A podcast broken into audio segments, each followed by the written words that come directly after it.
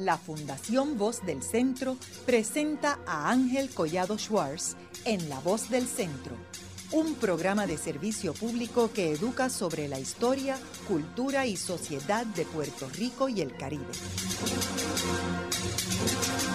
Saludos a todos. El programa de hoy está titulado La Puerto Rican American Tobacco Company, de 1899 a 1939 Hoy con nuestro invitado, el doctor Juan José Valdrich, quien es profesor en el Departamento de Sociología y Antropología de la Universidad de Puerto Rico del recinto de Río Piedras. Eh, Juan, me gustaría que comenzáramos el programa proveyéndole unos antecedentes a nuestros radioescuchas de qué estaba sucediendo en 1899 eh, que, que logra que se funde esta compañía y quiénes son los accionistas de esta compañía? Buenas, saludos. La Puerto Rico American Tobacco Company es una empresa eh, fundada en Newark, New Jersey, en 1899 eh, por agentes, empleados y gente de alto nivel de la American Tobacco Company. Yo creo que el trasfondo que de la pregunta de, de Ángel es muy, muy importante eh, porque yo creo que debemos empezar el relato de la Puerto Rico American Tobacco Company hablando de la American Tobacco. Eh, la American Tobacco Company es una compañía norteamericana fundada en 1890 eh, que fusionó los cinco manufactureros de cigarrillos más grandes que había en el país. De modo que al momento de su nacimiento, la American Tobacco Company fabricaba 88% de los cigarrillos en, el país. El consumo de cigarrillos, sin embargo, no era el consumo más importante de tabaco. La gente fumaba más tabaco, la gente mascaba más tabaco, los cigarrillos van a tener eh, su momento de gloria en la primera mitad del siglo, del siglo XX. Eh, de modo que esta empresa, la American Tobacco Company, está buscando oportunidades de ampliar su mercado eh, de tabaco más allá del cigarrillo. Eh, se habían enfrascado en un intento por monopolizar el tabaco para mascar. Los norteamericanos eran grandes mascadores de tabaco fuera de las grandes ciudades. Eh, y aquello se llama el Plug War, la guerra del tabaco hilado, el tabaco de mascar. Eh, y entonces hubo una consolidación en el tabaco para mascar de modo que el American Tobacco logró controlar para 1898 cerca del 60% de la manufactura de tabaco para mascar.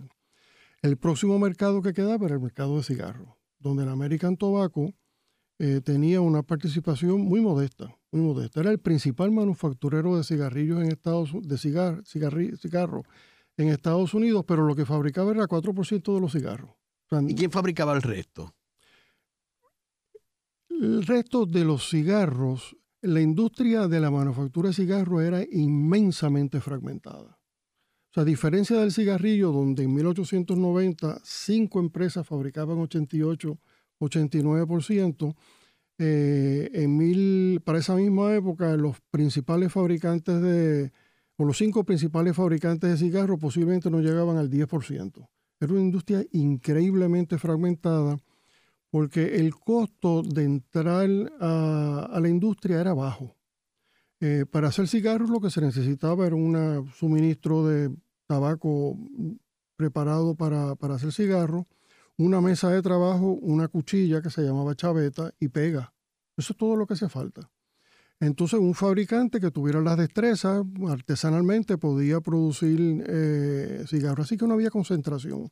De hecho, quizás el ejemplo más relevante para, efectos de, eh, de, los puertorriqueños, en términos de un pequeño fabricante de tabaco, es el maestro Rafael Cordero, eh, que en la obra de Oyer, ese cuadro fabuloso donde aparece el maestro Rafael Cordero como figura central con los niños escolares en la parte izquierda de, del óleo, a mano derecha discretamente Oyer pinta una mesa. En esa mesa hay unos cigarros eh, y debajo de la mesa hay un barril con tabaco listo para convertir en, cigarro. Así que el maestro Rafael Cordero daba clases, pero se ganaba la vida haciendo cigarros, que la producción la vendía en los colmados y cafetines del viejo San Juan. Eh, y así como él había miles de, de fabricantes. Había algunas empresas más grandes como la American Tobacco, pues había hecho un esfuerzo y logró controlar el 4% del mercado de cigarros para 1898, eh, pero vamos, eso distaba mucho de, este cuadro más, más grande. Sin embargo, la American Tobacco cuando llega a Puerto Rico, su interés no son los cigarros. Curiosamente, el interés son los cigarrillos. Después de la guerra hispanoamericana, eh, pues Puerto Rico pasa a ser colonia de los Estados Unidos y muchos empresarios, la American Tobacco entre ellos y montones de empresarios en el azúcar y otra gente en el mundo de, ferrocarriles, de compañías eléctricas, eh, pues vienen a ver las oportunidades económicas que se ofrecen en, el país. Y la American Tobacco es una de esas muchas empresas que pues, envía gente a ver las oportunidades que habían en mercado de cigarrillos, que era el interés de ellos eh, en ese momento eh, inicial. En Puerto Rico, ya en la fabricación de cigarrillos, para 1898 había un cierto nivel de concentración.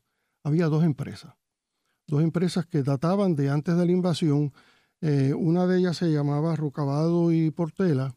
Era una empresa que tenía una fábrica de cigarrillos hechos a máquina, eh, con sede en el viejo San Juan. la movilidad de la, de la maquinaria era con una máquina de vapor eh, y la Internacional en Ponce, que su nombre era un nombre muy sugestivo de quiénes eran los propietarios. La Internacional era una empresa alemana, eh, donde los accionistas o los socios principales eran residentes de, Alemania, entonces tenían representantes locales en Ponce, algunos de ellos eran alemanes. el representante local más importante era Luis Toro, Luis Toro Pasarel, que era un ponceño. Eh, que trabajaba para el, presidente de, la empresa, pero no era el accionista principal, no era el que tenía una gran inversión de capital en esa fábrica en Ponce. De modo que cuando los norteamericanos llegan en el 98, eh, pues vienen estos emisarios a ver qué posibilidades había, vienen la gente del American Tobacco. Del American Tobacco viene un personaje muy importante que se llama John Blackwell Cobb. Eh, John Blackwell Cobb era miembro de la Junta de Directores de la American Tobacco. Son una persona de alto nivel en la, en la empresa. Y él viene, él viaja a Puerto Rico, se entrevista con fabricantes de, cigarrillos y para 1899 ya tienen un negocio de compra de la de Rucabadi Portela, que tenían una empresa que se llama La Colectiva. Eh, la compran en agosto del 98, pero en agosto del 98, después de tener ya la, adelantada la, compra, hubo un desastre natural parecido al María que nos ha afectado a nosotros en los últimos meses. Hubo una tormenta de la misma categoría de, María que se llama San Siriaco. Y como pasó con María, el país se paralizó. Pues con San Siriaco el país se paralizó también. De modo que la compra se viene a hacer en octubre, en octubre, pero se hace retroactiva a agosto de 1899, donde la American Tobacco Company compra todos los activos, las marcas, eh, las máquinas, eh, los alquileres, compromisos que tenía la, colectiva y los empleados de alto nivel de la colectiva pasan a ser empleados de, de la American Tobacco y socios minoritarios de la empresa que crea la American Tobacco para manejar las operaciones de cigarrillos en Puerto Rico, que es la Puerto Rico American Tobacco Company.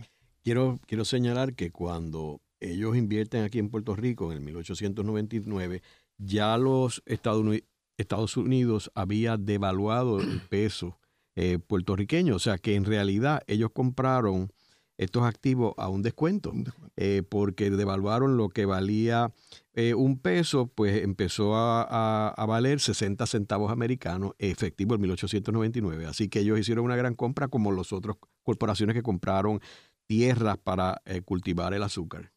Eso es muy, muy correcto. Así que compraron a un precio muy, beneficioso por el descuento que había sido sometido a la moneda provincial.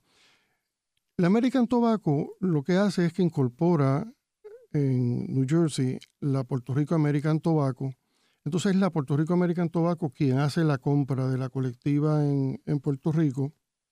Y la hacen de una manera con descuento, como señala Ángel, y sin invertir mucho dinero porque convierten a los antiguos propietarios en accionistas minoritarios. Es decir, que no le pagan nada, lo que le pagan es con acciones. Tienen parte de la propiedad este, sin que la American Tobacco haya hecho un gran desembolso de, dinero.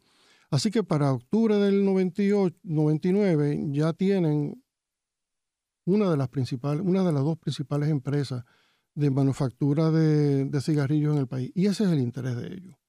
¿Cuántos empleados tenía en aquel momento? Estaríamos hablando posiblemente de unos 4 o 500 empleados. Eh, tenía la, colectiva.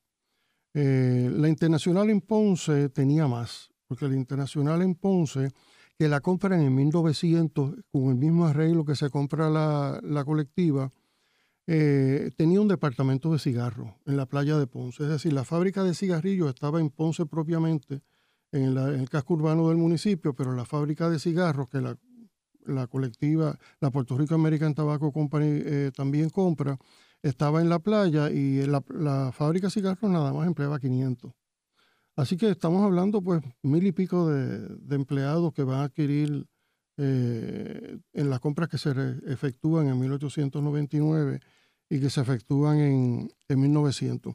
De modo que para 1900 la Puerto Rico American Tobacco es casi un monopolio de los cigarrillos en Puerto Rico, controla más del 60% de los cigarrillos que se fabricaban en, el país. Así que fue una compra sencilla, siguiendo un patrón que el American Tobacco había tenido en Estados Unidos y el patrón es, básico, ¿no? Ellos identificaban una empresa en la que tenían eh, interés y la compraban y convertían a los propietarios anteriores en gerentes a sueldo de la empresa nueva y en accionistas minoritarios de la empresa nueva. Es un patrón que ya lo habían probado eh, montones de veces. Lo que sí quiero señalar es que la compra de, la, de y Portela y de la Internacional en Ponce es la primera compra de una empresa de manufactura de, de empresarios norteamericanos en el Caribe. Hasta ese momento los intereses de los norteamericanos en el Caribe estaban destinados a la agricultura, así que había grandes inversiones en azúcar, había grandes inversiones en ferrocarriles, había grandes inversiones en la banca, pero en manufactura propiamente esta es la primera, eh, la primera inversión y es en cigarrillos, a pesar de que la empresa se va a conocer eventualmente como una empresa manufacturera de, de cigarros.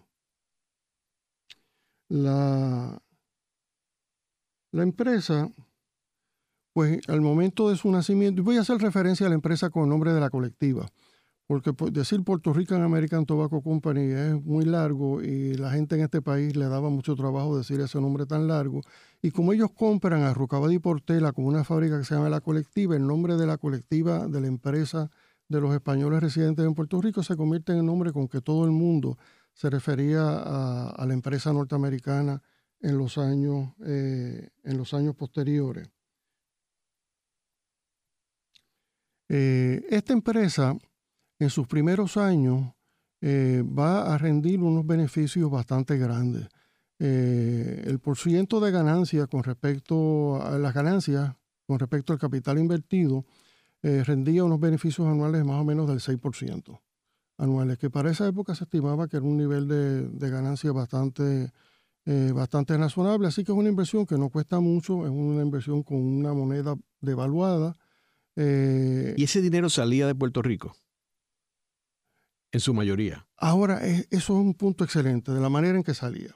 Las ganancias naturalmente se repatriaban a los Estados Unidos, este, porque eso iban pues a engrosar los accionistas de, la empresa, que en su mayoría eran norteamericanos, y una minoría eh, de gente que residía en, en el país que eran los socios minoritarios como la familia Rucabado, la familia Portera, la familia de Luis Toro, los alemanes, que algunos residían en Alemania, otros residían en, Puerto Rico, pero los accionistas principales eran norteamericanos, así que la repatriación de las ganancias era generalmente en dirección de, de los Estados Unidos.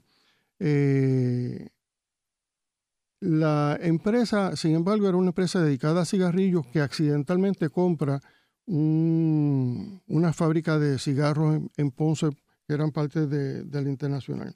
Lo que yo quisiera es tocar un momentito el mercado de cigarros en los Estados Unidos, porque la empresa, la colectiva, no se va a conocer eventualmente como una empresa manufacturera de cigarrillos, sino como el gran exportador de cigarros. Porque los cigarrillos que adquiere la colectiva son cigarrillos para el mercado puertorriqueños. No son cigarrillos para exportación.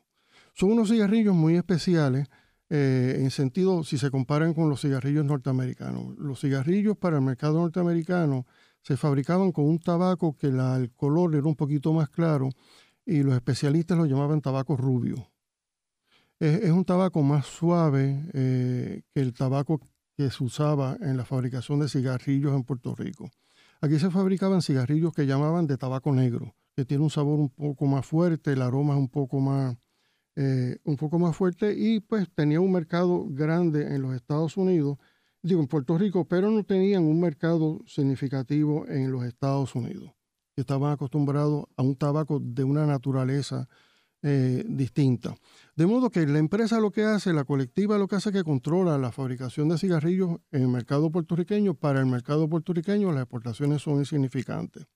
Ahora, la fábrica que, de cigarros que le compran a Luis Toro en, en Ponce eran cigarros en su mayoría para exportación. Pero cuando empiezan a exportarlos, la empresa no está preparada para la manejar las exportaciones porque su presencia en el mundo de los cigarros era minúscula. Eh, todavía la fábrica de cigarros le cayó por carambola. El interés eran los cigarrillos y esto vino, pues, una fábrica de cigarrillos. Tenía un departamento de, cigarros, así que pues lo adquirieron porque no había otras posibilidades de, hacer el negocio. Pero ven enseguida las posibilidades enormes para desarrollo que tiene el mercado de, de cigarros a partir de la fábrica de Luis Toro. Pero eh, hacer los cigarros y exportarlos era una situación un tanto eh, complicada. Primero, la producción de tabaco de Puerto Rico no estaba orientada al mercado norteamericano. Ni el tabaco en rama, el tabaco sin elaborar se vendía en el mercado norteamericano, generalmente se vendía en Cuba o en España, el mercado sin elaborar. Y el tabaco elaborado en cigarro o en cigarrillo eran para el mercado de Puerto Rico. De modo que el mercado americano no existía, ni para el tabaco sin procesar, ni para el tabaco eh, procesado en cigarros y, cigarrillos. La colectiva no tenía experiencia entonces en el mercado norteamericano con estos tipos de cigarros que se fabricaban aquí. Así que van a recurrir a los medios tradicionales eh, en que importadores de cigarros norteamericanos habían manejado para manejarse en el tabaco cubano o en el tabaco filipino. Eh, que exportaban desde antes, sobre todo el tabaco cubano. Son empresas pequeñas de exportadores, ¿no? De gente que tenía pues oficinas generalmente en La Habana y tenían oficinas en Nueva York, en el Bajo Manhattan. Eh, empresas muchas de ellas de españoles o de cubanos, eh, con una presencia norteamericana en términos de la gente muy poca, muy poca. Y, la experiencia era básicamente con cigarros principalmente cubanos, una minoría de cigarros filipinos. Así que recurren a estos personajes, ¿no? a estas empresas ya, ya establecidas. Eh, así que tenemos el gran manufacturero de tabaco en los, Estados Unidos, la American Tobacco Company, a través de una subsidiaria, empleando empresarios pequeños para la importación de, eh, de cigarros. Eso va a cambiar. En los próximos años, la American Tobacco Company decide que quiere entrar de lleno al mercado de cigarros y convertirse en el factor principal que 4% del mercado nacional de los Estados Unidos en manos de esa empresa es insignificante. Ellos querían replicar el 60% que tenían en el tabaco de mascal o el casi 90% que tenían en los cigarrillos y había que hacer un cambio. Para efectuar ese cambio, Puerto Rico va a ocupar un lugar importante. Para efectuar ese cambio, la American Tobacco Company desarrolla otra subsidiaria que se, que se llama American Cigar Company. La American Cigar Company va a tener el 4% de las fábricas pequeñas que tenían en Estados Unidos y va a tener una participación en la colectiva en Puerto Rico y una participación en la Havana Tobacco Company en Cuba. De modo que entran en grande, ¿no? Un intento por monopolizar el tabaco cubano, un intento por monopolizar el tabaco puertorriqueño para exportación a Estados Unidos y un intento por aumentar la base eh, en los Estados Unidos. En eso, para desgracia de ellos, no fueron exitosos del todo. Se convirtieron en la principal empresa manufacturera de cigarros en los Estados Unidos, pero nunca pasó de 15% del mercado. O sea, no se asemejó a la situación que tenían el tabaco de mascar ni el tabaco de, eh, de cigarrillo. Ha habido muchísimos debates de por qué eso ha sido así. Y generalmente los debates plantean que la razón básica es que el umbral para hacer cigarros es bajito. Lo que se necesita es tener lo que tenía el maestro Rafael Cordero, una mesa de trabajo, una cuchilla, una pega y los materiales para elaborar el, cigarro. Para el mercado de cigarrillos, no, el mercado de cigarrillos se necesitan máquinas, máquinas de vapor. La inversión era mucho más grande. La producción era masiva, así que se necesitaba una red de distribución. Así que no solamente la maquinaria era costosa y la manera de elaborarlo era costoso, sino que requería una fuerza de trabajo para poder vender esa gran producción. A diferencia del maestro Rafael Cordero que vendía sus cigarros en los colmados y cafetines del viejo San Juan. Lo más seguro no se conocía en Cataño ni en, ni en Río porque era un mercado estrictamente eh, local. Eh, de modo que era fácil entrar a ese mercado y al American Tobacco se le hizo muy, muy difícil pasar del 15%, eh, del 15%. Pero no obstante, en Puerto Rico eh, controlan un porcentaje altísimo del mercado de, de cigarros que empieza con una participación más o menos del 10% cuando compran la, la colectiva, digo, la internacional en Ponce, hasta llegar en la década de los 30 a casi el 90%. Es decir, que la apropiación del mercado de cigarros que hace el American Tobacco Company del tabaco puertorriqueño es casi completa. Es casi completa. Le toma varias décadas. No es una situación fácil ni, rápida. Una pregunta, Juan. ellos usaban toda la hoja que se cultivaba en Puerto Rico. O sea, no importaban de otro sitio. Este, los cigarros y para los cigarrillos era eh, rama puertorriqueña. Eh, para los cigarros, usualmente traían algo de capa, que es la, última hoja que se le pone al cigarro, que se llama capa. Eh, traían capa de Sumatra y de Connecticut. Pero la tripa, que es el relleno del cigarro, que es más del 90% del cigarro, era con tabaco de aquí. Eh, para lograr ese mercado, la American Tobacco Company, a través de la colectiva, compró tierras y es la primera vez que esa empresa compra tierras para sembrar tabaco.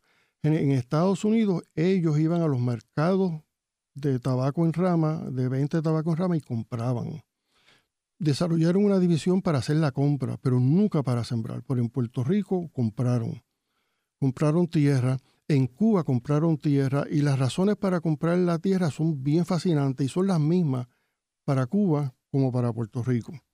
A ver si puedo explicarme. Eh, por alguna razón, el consumidor de cigarros en Estados Unidos y a escala mundial desarrolló una predilección por los tabacos que tenían una capa clara, es decir, que la última hoja, la envoltura, no fuera una capa casi negra o un marrón muy subido, sino que fuera incluso hasta medio verdosa. Eh, eso era muy difícil de lograr. La única gente que había logrado hacer una capa clara en el mundo para 1890, para 1895, eran los holandeses, que lograron hacerlo en la isla de Sumatra, en unas plantaciones enormes eh, que tenían en Sumatra, pues al otro lado del mundo, en Indonesia, eh, producían una capa clara y esa capa se vendía con una prima extraordinaria. Los holandeses estaban nadando en, en oro porque era una producción limitada para una demanda insaciable y el fumador eso es lo que quería y estaba dispuesto a pagarlo. La American Tobacco Company, igual que un montón de otras empresas, querían participar de esa bonanza.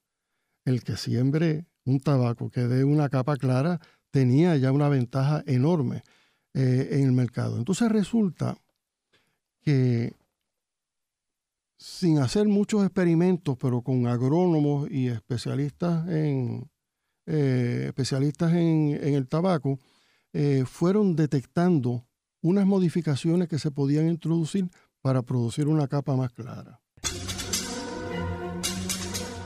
Haremos una breve pausa, pero antes los invitamos a adquirir el libro Voces de la Cultura, con 25 entrevistas transmitidas en La Voz del Centro.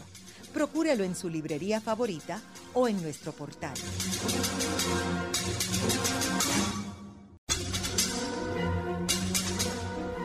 Continuamos con la parte final de La Voz del Centro con Ángel Collado Schwartz.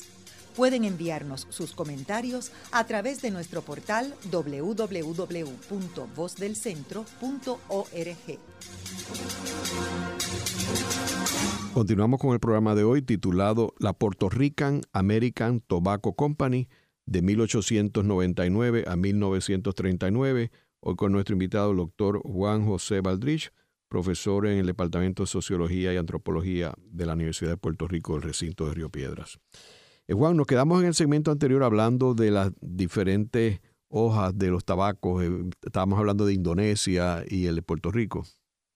Pues recapitulando, eh, los holandeses desarrollaron en Sumatra, en una de las islas de Indonesia, un tabaco que producía una hoja más clara, que era muy cotizada en el mercado de, de cigarros, no como tripa, como relleno del cigarro, sino como la hoja que envuelve, que es lo que realmente vende eh, el tabaco, pero era una hoja escasísima y era un monopolio que tenían los, eh, los holandeses.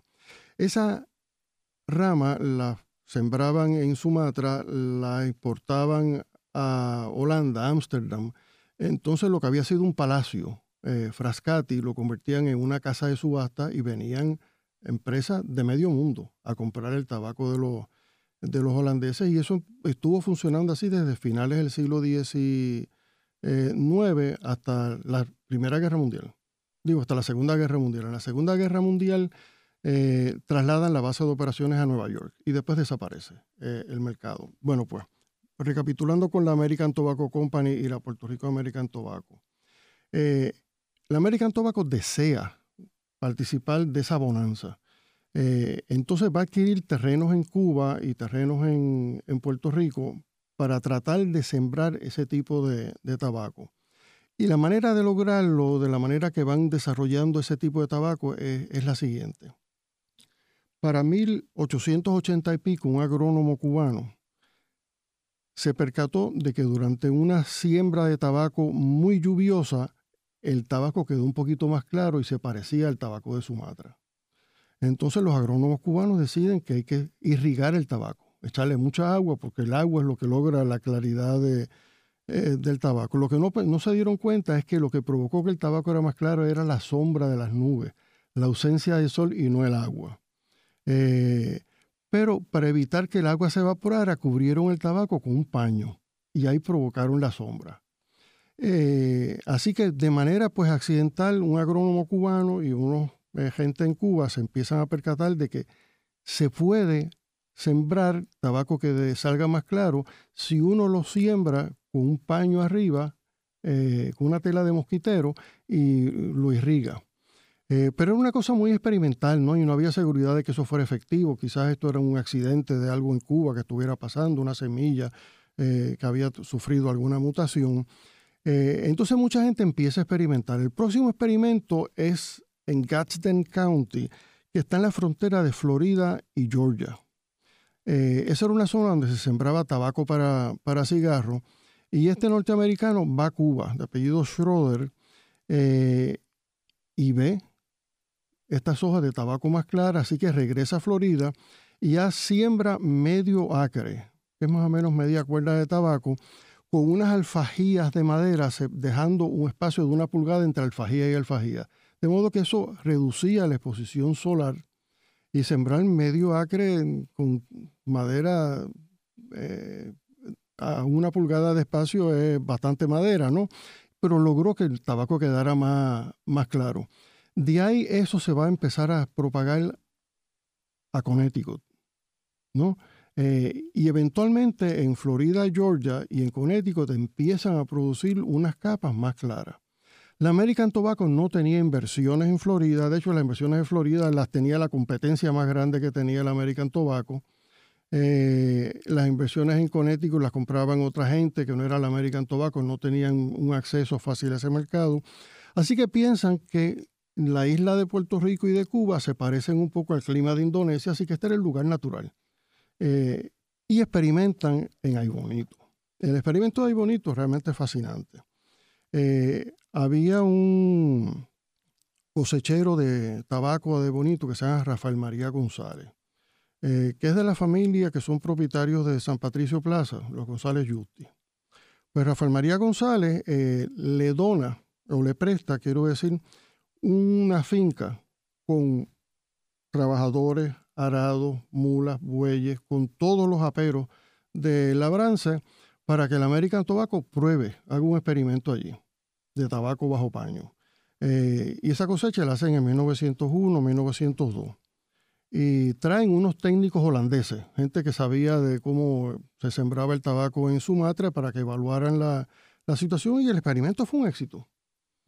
El tabaco quedó más claro, este, y el aroma y la combustibilidad era la que se supone que tuviera el, tabaco. Así que no solamente el color, sino que otras propiedades del tabaco eran adecuadas. Así que el American Tobacco, a través de sus subsidiarias en Puerto Rico y sus subsidiarias eh, cubanas, empiezan a comprar unas cantidades enormes de tierra. En Puerto Rico, la subsidiaria para la siembra no es la Puerto Rico American Tobacco, se llama la Puerto Rico Leaf Tobacco Company. En Cuba se llamaba la Havana Land and Leaf. Eh, entonces esa es la división del American Tobacco que va a dedicarse a la siembra. Eh, esa siembra era para proveerle tabaco a la fábrica de la colectiva, pero también para las fábricas que tenían en los Estados Unidos. De modo que es un proyecto bien, bien grande, bien ambicioso. Empiezan a comprar terreno eh, en el Valle de la Plata, que es donde tenía Rafael María González su, eh, su finca. Yo tengo la idea que eventualmente le compran las propiedades a Rafael María González porque se convierte en empleado de la colectiva en años posteriores. Eh, compran terrenos en Comerío, en Junco, en compras poco a poco, porque eran terrenos donde los propietarios nadie tenía miles de cuerdas, ¿no? Eran terrenos donde un propietario podía tener dos, 300 cuerdas, pero a veces las compras eran de 10 y 20 cuerdas, ¿no? Así que eh, acumular miles de cuerdas les va a tomar bastante tiempo. Para 1917, la Puerto Rico Leaf Tobacco Company, esa otra subsidiaria de la American Tobacco, tenía más de 6.000 cuerdas en Puerto Rico, que es una cantidad respetable de terreno entonces y una cantidad respetable de terreno hoy día. Es una cantidad de terreno equivalente a la que tenían no las centrales grandes del país, pero una central de tamaño respetable podía tener 6.000 cuerdas, ¿no? De esas 6.000 cuerdas, más aproximadamente 4.000 estaban en el Valle de, en el Valle de la Plata, entre Calley y, y Ay Bonito. Entonces eran terrenos que estaban en esos municipios, Calley, Ay Bonito, Sidra, eh, y sumaban pues esa cantidad de tabaco y ese tabaco se sembraba bajo paño. O sea que uno, las fotos que, yo he visto son unas fotos realmente espectaculares donde uno ve miles de cuerdas, todas cubiertas eh, con un paño un paño blanco. En Cuba eh, la experiencia es muy fructífera, pero la isla de Cuba era más grande, el mercado tabacalero cubano era más importante que el puertorriqueño, de modo que si en Puerto Rico llegan a tener 100.000 cuerdas, en Cuba tienen 210.000 cuerdas. O sea, las dimensiones de la isla y del mercado son significativamente distintas, pero la idea era la misma, era producir tabaco para capa y tabaco eh, bajo paño, ¿no? Eh, así que, y los técnicos viajaban de Cuba a Florida, a Puerto Rico. Eh, entonces van desplazando poquito a poco el tabaco holandés, que se fabricaba en Sumatra, los holandeses empiezan a tener menos ganancias, eh, se contratan técnicos holandeses para que trabajen en Cuba y, y Puerto Rico. Bien, eso en cuanto a la tierra, ¿no? Así que tenían almacenes para procesar el tabaco. La adquisición de la tierra, como dije ahorita, es lenta. Este, entonces me gustaría tocar un par de, casos de compras de, tierra. Eh, Juan, una pregunta. Durante todo este periodo, ¿la gerencia de la compañía era estadounidense o era puertorriqueña? La táctica de la empresa es que ellos compraban empresas ya establecidas y los empresarios a los cuales compraban la propiedad se convertían en la alta gerencia. De modo que una parte de la alta gerencia son gente del país. ¿Pero el responsable de la operación era un americano? No. Era un puertorriqueño. El presidente, el primer presidente de la Puerto Rico American Tobacco es un hombre de Virginia apellido Towns, que era un veterano de la guerra civil, que no sabía nada de cigarros, pero un caballero sureño que tenía caballos eh, finos y no sé cuánto. Eh, pero ese está dos años. Después de dos años, la presidencia la asume Luis Toro, que había sido el gerente de la Internacional en Ponce, era un empleado de menos nivel, pasa a la presidencia y va a estar como presidente de la, de la colectiva hasta 1932, va a estar 30 años. Y se convierte en una figura importantísima en el mundo tabacalero eh, norteamericano. O sea, él puede hacer la transición de trabajar para los alemanes, para trabajar para los americanos y establecerse como un, un gerente norteamericano en los Estados Unidos. Eventualmente se muda a Nueva York y la base de operaciones de Luis Toro va a ser en Nueva York porque allí estaban las oficinas principales de la American Tobacco y de la Puerto Rico American Tobacco. Así que el nivel más alto de gerencia era un, puertorriqueño. Había norteamericanos a niveles altos en la gerencia, pero había, para sorpresa mía, porque yo lo que esperaba era encontrar una gerencia norteamericana eh, de alto nivel, eh, los había, pero la mayor parte de la gerencia eran gente del país. Algunos españoles. Según eh, Luis Toro estaba ahí, pues estaba de la familia Rucabado, contrataron a Fausto Rucabado y a Mateo Rucabado. Uno era, Fausto era sobrino de, Mateo y van a tener la experiencia de gerencia durante algunos años. Van a contratar a Manuel Otero Varela, que había sido socio de Rucabado y Portela antes de la compra. Ese es el especialista en el campo. Eh, va a estar a cargo de una buena parte de las siembras en el Valle de la Plata. Así que hay, yo creo que muy sabio contratar gente que sabía y que conocía las condiciones locales del mercado. Eh, estábamos hablando del, ah, de la adquisición de las tierras. Estábamos hablando de la adquisición de, la, de las tierras. O sea, la colectiva llega a tener seis mil y pico de cuerdas eh, pero parten de cero. No había habido gran concentración en fincas en tiempos de la colonia con España, así que tienen que empezar a comprar fincas a unos y a otros. Eh, yo tengo tres fincas que compraron y que las manejo a cierto nivel de detalle que dan una idea eh, de cómo se manejaba este asunto de la compra de tierra. La primera es de un español que residía en Calle que se llama Modesto Munitis Aguirre. Modesto Munitis Aguirre era un fabricante pequeño de cigarros, eh, era un, tenía una torrefacción de, café y, había entrado en un negocio con Sobrinos de Esquiaga, que era una empresa española en, San Juan, para que ellos le financiaran cosechas de café en, el área de Calley. Tenía un molino eh, movido por vapor, tenía almacenes este, que eran propiedad de él, pero el financiamiento venía de Sobrinos de Esquiaga se da la invasión americana y, el negocio sigue, pero parece que a Munitis le va mal en los primeros años después de la invasión. El mercado cafetalero puertorriqueño se desploma y deja de pagarle eh, los dineros a sobrinos de Esquiega que lo llevan al tribunal. Eh, sobrinos de Esquiega, ¿Qué año estamos hablando? Estamos hablando de 1902, 1903, cuando lo llevan al tribunal. Eh, lo llevan al Tribunal Federal. El Tribunal Federal pues se litiga el, caso y Sobrinos de Esquiaga, digo, Munitis obtiene una victoria parcial sobre Sobrinos de Esquiaga, donde el tribunal desestima todos los cargos que habían en contra de, de Munitis, entonces, porque habían hecho un papeleo mal hecho, unas cuestiones técnicas las habían hecho eh, de manera inadecuada, y pues no, hay, no hay gravamen sobre la finca, todo se cae. Entonces Munitis era un hombre muy listo, negoció enseguida con los americanos y les vendió la tierra. Eh, en ese interregno que lo que duró fueron como dos semanas, este, en lo que el caso se cae y lo montan eh, otra vez. Claro, vende en unas circunstancias que no son cómodas para él, porque tenía sobrinos de Esquiaga detrás de él, porque tenía unas deudas grandes con sobrinos de Esquiaga, de modo que la colectiva compra a buen precio. ¿no? no solamente con moneda devaluada, sino con un hombre que está en una penuria económica a punto de perder la, eh, la tierra, así que le venden eh, pues varios cientos de, cuerdas que Modesto Munitis había eh, acumulado. ¿no? Entre ellos hay una finca muy, muy importante en, la literatura y es una finca que se llama La Lucía.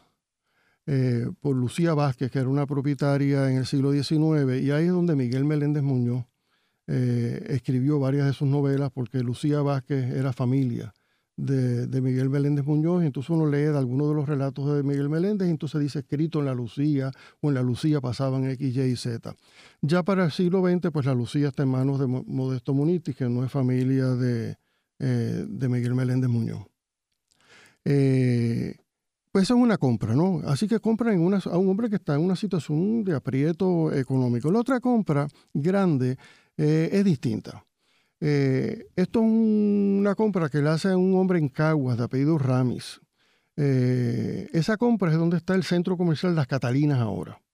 Eso había sido una, un ingenio azucarero que tenía una extensión mm, de terreno de más o menos mil cuerdas, pero habían pasado por una época difícil, habían dejado de fabricar el azúcar, eh, así que había un, la empresa había decaído, entonces los dueños originales habían muerto, se había fraccionado la propiedad. Entonces un nieto del dueño original que tuvo el ingenio le vende a John Blackwell Cobb, de quien hemos hablado anteriormente, 174 eh, cuerdas. Y así que pues la American Tobacco llega a Caguas y por ahí siguen comprando. Pero estamos hablando de 100 cuerdas aquí, 100 cuerdas acá, para llegar a 100.000 cuerdas se necesitan muchas, muchas compras, ¿no? Así que compras no solamente de propietarios acomodados, de gente con recursos sociales, económicos y políticos como Munitis, como Ramis, eh, sino que compran a gente chiquita. Un caso mm, eh, típico es de Celestina Toledo. Celestina Toledo es una mujer que tiene 19 cuerdas en el barrio Tobita de, de Calley. Es parte del Valle de la Plata.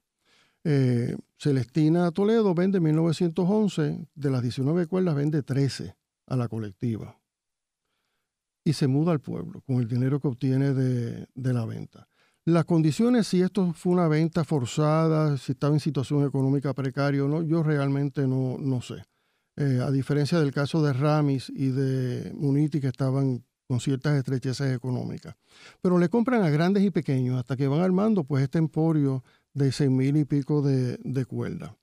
La American Tobacco Company tenía en Estados Unidos una reputación de ser un monopolio depredador. Eh, porque había acusaciones de que hacían operaciones como las siguientes. Ellos iban a comprarle a un empresario el negocio que tenía de cigarrillos, de tabaco de mascar o de lo que fuera, y si el empresario no vendía, como ellos tenían una operación económica a nivel de todos los Estados Unidos, pues entonces empezaban a vender el tabaco en el área donde ese empresario vendía su producción por debajo del costo de producción. Así que podían asumir unas pérdidas por un par de años eso no afectaba grandemente las operaciones de ellos, que eran mucho más amplias, pero era lo suficiente para doblegar al empresario. Entonces le compraban barato. Le compraban barato. Si las buenas no vendía, a las malas iba a vender. Así que tenía fama de ser eh, un depredador. Tenía fama de que en los negocios donde se vendían cigarros y cigarrillos y tabaco para mascar, tenía que poner en la vitrina al frente los productos de ellos. Eh, si no los ponían, se contrataban a alguien que los pusiera en el negocio en el frente de la vitrina, le vendían los productos más baratos para sacar del mercado eh, al propietario que vendía y eh, presentaba de manera prominente los productos de, otras de otras empresas. Así que tenía fama de ser una empresa depredadora en todos los niveles, en todos los niveles. Entonces, para ellos, manejarse en contra de esas acusaciones continuas de, de depredación, crearon una subsidiaria puertorriqueña que se supone que no fuera parte del monopolio, que no fuera subsidiaria del American Tobacco y así lo anunciaban, cuando realmente yo he visto las escrituras y las escrituras dicen que era parte del monopolio, pero no se anunciaba de esa manera. Esa era una empresa que estaba ubicada en Ponce y se llamaba la Compañía Industrial de Puerto Rico. La Compañía Industrial de Puerto Rico se anunciaba como que eran los sucesores de Mayor y Compañía, que era una empresa de gente de Ponce. Mayor y compañía no tenía que ver absolutamente nada con la industrial. Eh, por ningún sitio aparecía que era subsidiaria de la American Tobacco Company o que tenía alguna relación con la Puerto Rico American Tobacco Company. Eh, así que se anunciaban como que era una empresa independiente del trust, cuando realmente era una empresa más pequeña que la American Tobacco, de la Puerto Rico American Tobacco Company, más pequeña que la colectiva, pero era parte del trust. Eh, así las cosas, la colectiva llega a ampliar su manufactura y sus siembras de, tabaco. Eh, ya para 1906 tenían cinco fábricas en, el país. La primera fábrica que compran es una en San Juan, que era de la colectiva, otra en Ponce. Así que ya tenemos dos fábricas. Después establecen una tercera fábrica donde está el Archivo General al día de hoy, el Archivo General de Puerto Rico en Puerta de Tierra, frente al Parque Muñoz Rivera. Ellos compran ese local. Había sido una cárcel en tiempos de España y la van a tener desde 1906 hasta que la colectiva cierra en la década de los 1930. Esa es la tercera fábrica. La cuarta fábrica es en Bayamón, eh, que era un gran centro de manufactura de tabaco, y la quinta fábrica es en Manatí. Así que ya para 1906 tenían cinco fábricas eh, en el país. ¿Qué sucede ese periodo entre 1906 hasta el 39 cuando cierran? ¿Cuál, tú dirías que fue el, momento culminante de esa corporación? ¿En el 1906? No, el momento culminante es poquito después del 6. Poquito después del 6. Vamos a llegar ahí. Eh, para 1906, eh, este es el, negocio que tenemos. tenemos tiene cinco, cinco, fábricas haciendo cigarros, tiene almacenes en distintos municipios de, la isla, acusaciones de, depredación eh, a diestra y siniestra, y en 1905 el Tribunal Supremo, digo, los tribunales de Nueva York llevan al American Tobacco al tribunal por ser un monopolio lesivo a la libre competencia interestatal. Para hacer el cuento corto, en 1911, cinco años después, eh, seis años después, el Tribunal Supremo de Estados Unidos decreta la disolución de la American Tobacco Company. Y la disolución se da de la siguiente manera. Se va a dividir en 14 empresas, de modo que ninguna de ellas tuvieron una situación de monopolio.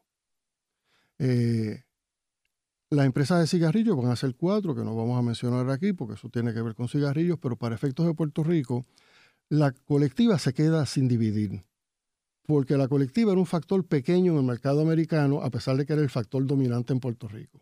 Y esto se mira desde la perspectiva de los americanos, no desde la perspectiva de, Puerto Rico.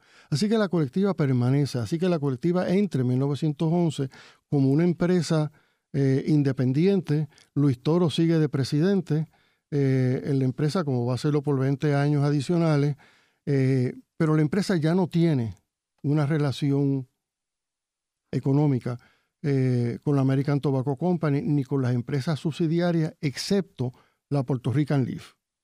La American Cigar Company y la Puerto Rico American Tobacco Company retienen el control sobre la Puerto Rico Leaf, sobre las siembras. Es la única empresa que está en manos de dos de las empresas en que se divide la, en que el Tribunal Supremo obliga a dividir la American Tobacco Company. Eh, en términos de, de, la cosa que se va poniendo fea, por ahí es que empieza, con la empresa común de la American Cigar y la Puerto Rico American Tobacco. La American Tobacco Company, que va a quedar como ese, con ese nombre, con una de las 14 empresas resultantes, otras son Liggett y Myers, Reynolds, Tobacco, etcétera, etcétera. Así que hay un American Tobacco que va a ser monopolio, pero un American Tobacco venida menos en el 11 empieza a, hacer depredaciones en la década del 20 en términos del cigarrillo puertorriqueño. Empieza a vender cigarrillos, Lucky Strike, que era la marca importante de ellos, por debajo del costo de producción para sacar del mercado los cigarrillos, las violetas colectivas que fabricaba la empresa colectiva en Puerto Rico. Eh, es un caso que llega al tribunal, eh, la colectiva gana el caso en el tribunal, le imponen unas multas, pero el daño estaba hecho el daño estaba, estaba hecho. ¿Y cómo, cómo cierra la, operación el 39? ¿Cuál es el detonante para el cierre? Pues el mercado de cigarrillos lo pierden a manos de gente como Lucky Strike, Camel y no sé cuánto. El mercado de cigarros lo pierden eh, a manos de otras empresas más vigorosas. La diferencia básica es la siguiente. Las empresas tabacaleras norteamericanos diseñan una, eh, en el mundo del mercadeo, una propaganda bien importante en la prensa, en la radio y la América y la colectiva nunca hace eso. Sigue por los medios tradicionales de contactos personales con pequeños empresarios que se dedicaban a la compra y venta de productos. Es decir, que cuando hay una revolución en el mercadeo del cigarro, ellos no se trepan en el barco, se quedan fuera del barco y pierden eh, una participación enorme en el mercado que a la larga los lleva pues, a la quiebra. Y cuando va la quiebra, todavía los americanos controlaban la mayoría y los puertorriqueños minoría. Sí, Sí, eso no, eso no, eso se va, va a permanecer así hasta el final. Pero ya Luis Toro no es presidente. O sea, ya el control de la empresa pasa a empresarios norteamericanos. La gerencia va a ser norteamericana después que eh, salen de, Luis Toro. ¿Y cierran las operaciones y, o sea, no se la venden a otra compañía de tabaco? No, la empresa quiebra, eh, lo que hace es que venden la maquinaria a otras empresas. Una de las empresas que compra maquinaria es la Consolidated Cigar, eh, que va a estar, establecerse después en la década de los 50 en Caguas, Calle y Comerío. Pero la Consolidated Cigar lo que hace es que embarca la maquinaria a Estados Unidos para usarla en fábricas que tienen en los Estados Unidos. En el programa de hoy hemos discutido la Puerto Rican American Tobacco Company, eh, que se fundó en 1899 a raíz de la invasión de Estados Unidos a Puerto Rico y que se aprovecha de la devaluación del peso puertorriqueño para adquirir unas tierras y establecer la operación en Puerto Rico. Y finalmente desaparece en el 1939 que se acoge a la ley de quiebras. Eh, vemos que esta corporación fue una de las corporaciones más importantes en Puerto Rico, porque tenemos que ver que después del azúcar, el tabaco en realidad se convirtió en la segunda industria más importante de la economía, eh, luego seguido por el café. Eh, así que definitivamente esta, esta corporación, que fue novel en el sentido de que eran unos inversionistas estadounidenses combinados con accionistas locales. Eh, que ese no es el caso en otras eh, eh, adquisiciones de Estados Unidos, pero que jugó un papel protagónico en la economía de Puerto Rico. Gracias, Juan. Esta ha sido una producción como servicio público de la Fundación Voz del Centro. Los invitamos a sintonizarnos la próxima semana a la misma hora. Y recuerden que pueden adquirir el libro Voces de la Cultura en su librería favorita o en nuestro portal.